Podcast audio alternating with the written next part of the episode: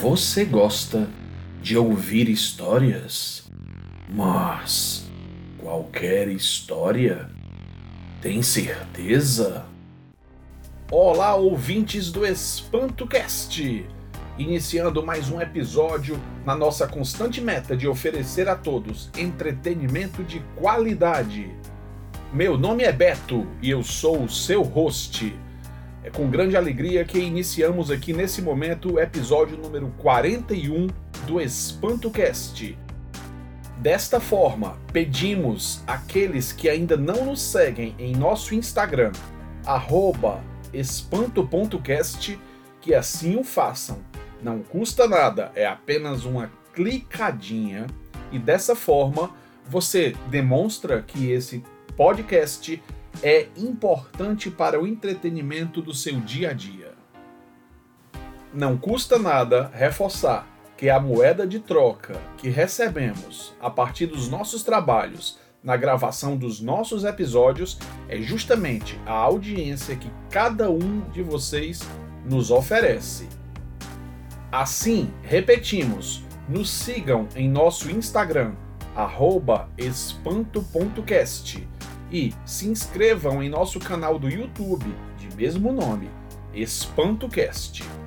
Esse é mais um programa sobre a produção do grande Cafuras. Como vocês já sabem, queridos ouvintes, o episódio de hoje é uma continuação ao episódio anterior, Medo in Japan. Naquela oportunidade, em nosso episódio 40, falamos de histórias terríveis, lendas urbanas japonesas. Relembramos inclusive a história de Toire no Hanako, história que ficou bastante conhecida através do conteúdo do nosso episódio de número 16. Relembramos também, mesmo que de maneira implícita, o conceito de psicometria, tratado no episódio 3 a Pedreira. Vocês lembram, queridos ouvintes? Se não lembram, recomendamos veementemente que escutem novamente o episódio número 3. Afinal, ele é assustador.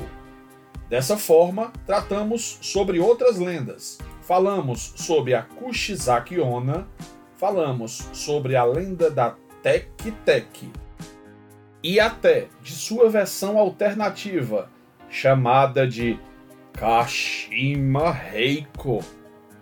Muito bem, queridos ouvintes. Então, esse episódio de hoje é a segunda e última parte do episódio Medo in Japan. Desta forma, vamos ao que mais interessa. Não custando nada lembrar que toda a temática do episódio 40 e deste episódio 41 é uma homenagem às Olimpíadas Tóquio 2020 e foi uma sugestão de uma audiência muito especial. A sugestão das lindas Júlia e Laura. Queridos ouvintes do EspantoCast, as obras cinematográficas de terror japonesas são, indubitavelmente, aquelas que mais provocam pavor em suas audiências. As histórias, as lendas, os contos produzidos naquela parte de nosso imenso planeta Terra nos tocam de forma tão intensa que se torna improvável não se envolver, não nos sentirmos imersos naquele universo aterrorizante. Por vezes, sentimos arrepios, arrepios na espinha, em nossos cabelos testemunhamos literalmente os aclamados Goosebumps. Fato é que, queridos ouvintes do EspantoCast, somos todos apaixonados pela sensação do medo, a adrenalina que invade nosso corpo nos provoca emoções inesquecíveis. Muitas vezes, nos tirando o sono e nos marcando por toda a vida. No episódio de hoje, vamos conhecer mais cinco histórias de arrepiar. Antes de tudo, cabe um agradecimento ao site megacurioso.com.br e o site coisasdojapão.com. História número 1 Hitobashira A lenda de Hitobashira está relacionada a pilares humanos. Mas o que são pilares? Pilares, queridos ouvintes, são aquelas estruturas verticais que servem de sustentação às edificações e que transmitem todos os esforços às fundações da construção. Essa lenda de Hitobashira, ou como alguns preferem dizer, dos pilares humanos é surgida no Japão antigo. Ela prega que as pessoas acreditavam que era necessário fazer sacrifícios aos deuses para que suas construções fossem sempre protegidas e se tornassem fortes, estáveis e longevas. Mas como esses sacrifícios eram feitos? A verdade é que, queridos ouvintes, segundo a lenda, os construtores selavam pessoas dos pilares de suas construções. E, se os deuses gostassem do que foi feito, daquele sacrifício, os edifícios teriam uma vida longa e segura. Contudo, sempre estariam assombrados pelas pessoas que foram presas nas paredes. A história de Acamanto. Segundo essa lenda, e aqui vai um alerta: nunca sente no vaso sanitário quando não tiver papel higiênico ao seu alcance. Acamanto, que significa algo parecido com capa vermelha ou capa vermelhona, é um espírito maligno que assombra os banheiros japoneses e que pode estar à sua espera. Se você sentar na privada e não tiver papel higiênico, esse espírito vai lhe perguntar: Você quer papel vermelho ou papel azul? Se você escolher o vermelho, você será cortado em pedaços, em um ritual de carnificina aterrador. Se escolher o azul, você vai ser estrangulado, lenta e cruelmente, até a morte. Há uma outra versão, não menos aterrorizante, a qual apregoa que se você escolher o papel vermelho, você será esfolado, terá toda a sua pele arrancada. Já se escolher o azul, o seu sangue será totalmente drenado para fora do seu corpo, causando-lhe, por óbvio, uma morte por hemorragia. História de número 3 A Garota da Fresta Algumas casas japonesas provavelmente para amenizar os efeitos de terremotos, aqueles eventos sísmicos bastante comuns no país do sol nascente, possuem em suas divisórias, em suas paredes e em suas lajes, sejam de pisos, sejam de forros, algumas frestas, espaços e, por assim dizer, trincas e rachaduras espalhadas por todos os cômodos. Segundo essa lenda, nesses espaços abertos e escuros vive um espírito maligno em forma de uma garota. Ela está também entre os móveis, portas ou gavetas e está sempre à procura de alguém para brincar com ela. Caso essa garota te encontre, pedirá a você para brincar de esconde-esconde. Se você aceitar a brincadeira, na segunda vez que olhar para os olhos da menina, estando ela dentro de seu esconderijo, você será arrastado para outra dimensão, ou mesmo para o inferno, já que ninguém nunca voltou para relatar. Observem aqui, queridos ouvintes do Espanto Cast, a similaridade com o espírito do filme O Grito, do qual tratamos no episódio 3 deste podcast. História número 4 Túnel Kiyotaki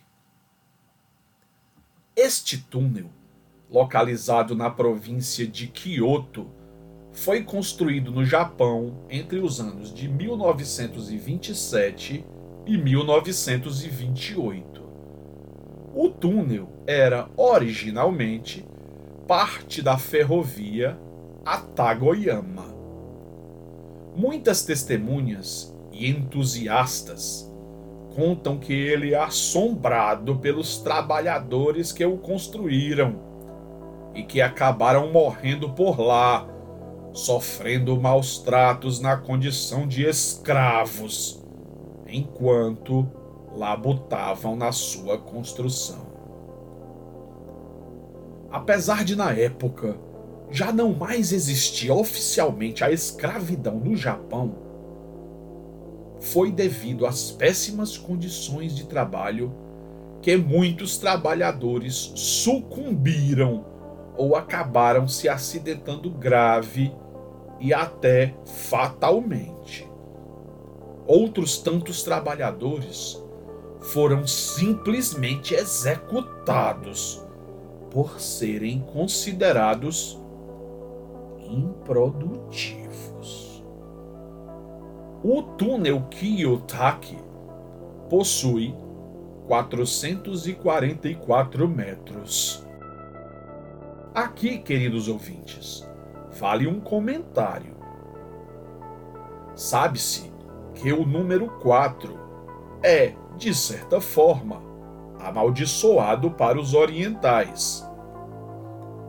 Assim como o número 13 é para nós ocidentais, podendo inclusive, segundo algumas histórias, atrair a morte. Apesar de possuir 444 metros, muitas pessoas afirmam que o comprimento do túnel pode variar dependendo se você o medir pela manhã ou à noite. Pessoas relatam que fantasmas podem ser vistos naquele local durante a noite. Eles podem até mesmo entrar no carro e assustar as pessoas, causando acidentes fatais há também um espelho no túnel, e se você olhar para ele e ver um fantasma, reza a lenda que você sofrerá uma morte horrorosa. Outra superstição japonesa ligada àquele túnel está no rumor de que as sinalizações de trânsito que ali estão mudam misteriosamente, podendo levar uma pessoa a se acidentar quando por ali estiver passando. Um fato que também aumenta o medo, o pavor que os japoneses possuem do túnel Kiyotaki é o de ali ter se tornado um local em que muitos vão para cometer suicídio. Entre uma das pessoas que por ali se suicidaram, há o rumor de que uma mulher saltou de uma posição acima do túnel para se matar. Segundo relatos, até hoje é possível ver o espírito desta mulher rondando o local ou simplesmente ouvir seus gritos de pavor. Queridos ouvintes, essas histórias podem ser entendidas como lendas urbanas, mitos, contos, sem, contudo, haver comprovações científicas.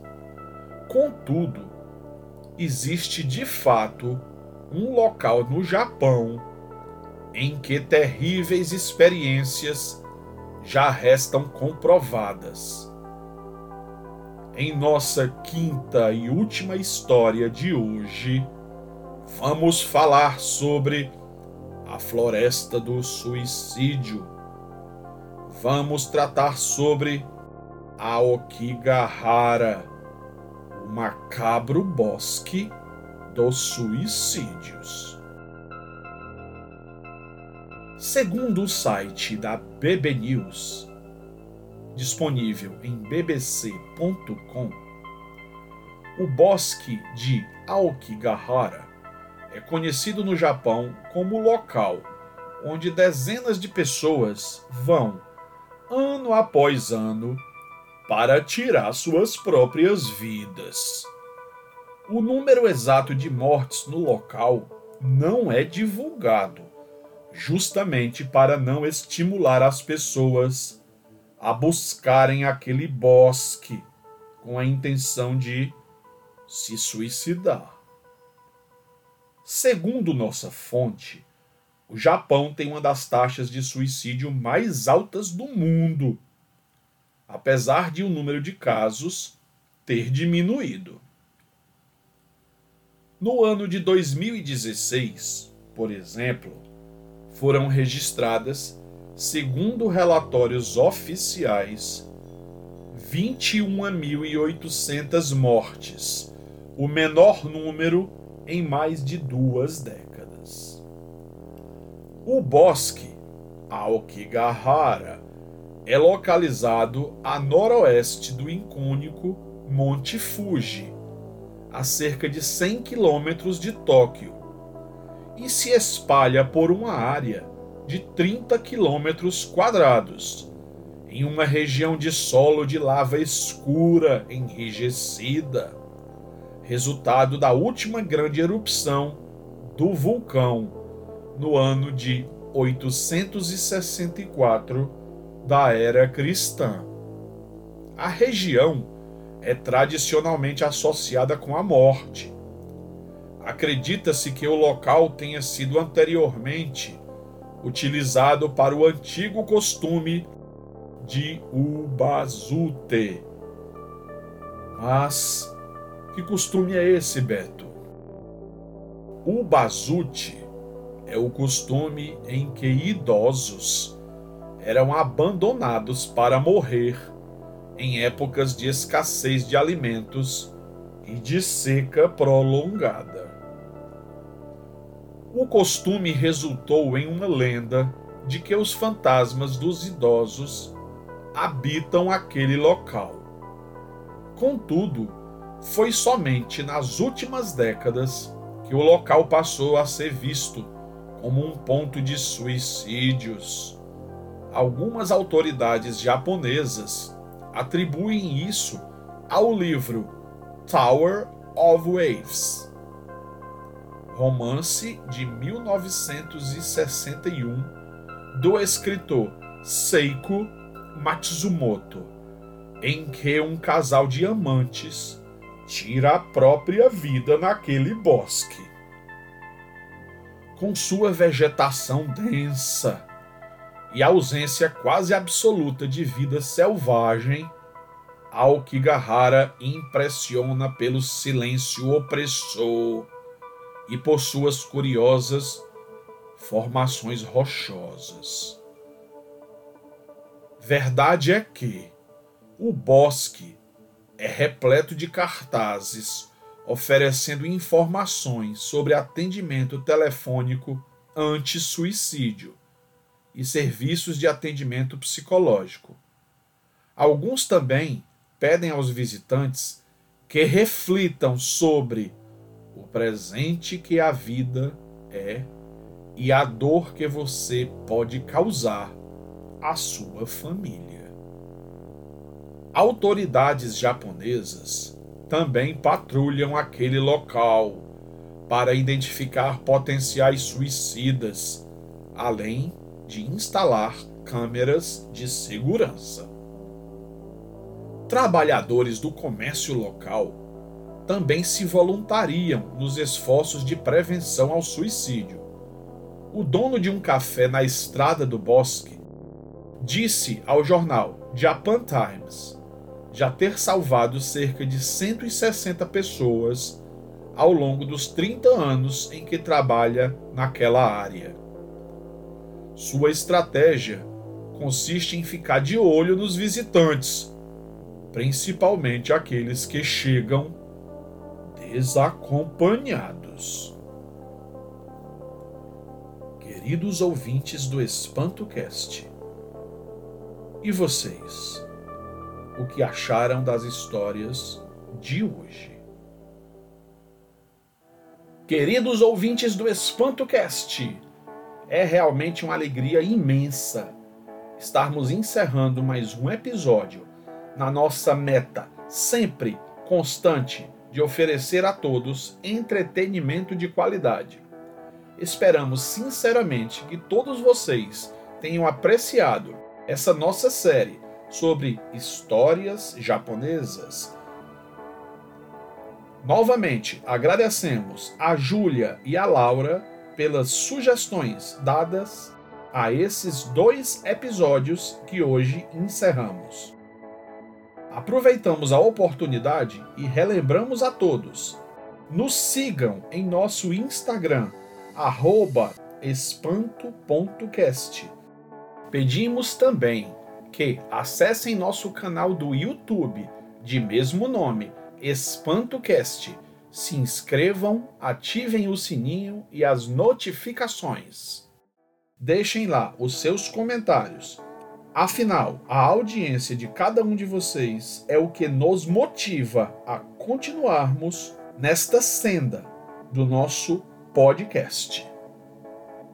Agradecemos mais uma vez a produção do grande Cafuras e esperamos contar com todos, com a audiência de todos, nos episódios que, por certo, virão.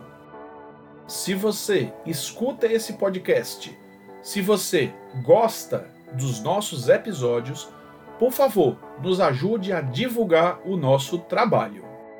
Não nos custa nada repetir que a audiência de cada um de vocês é o que nos motiva a continuarmos com esse podcast.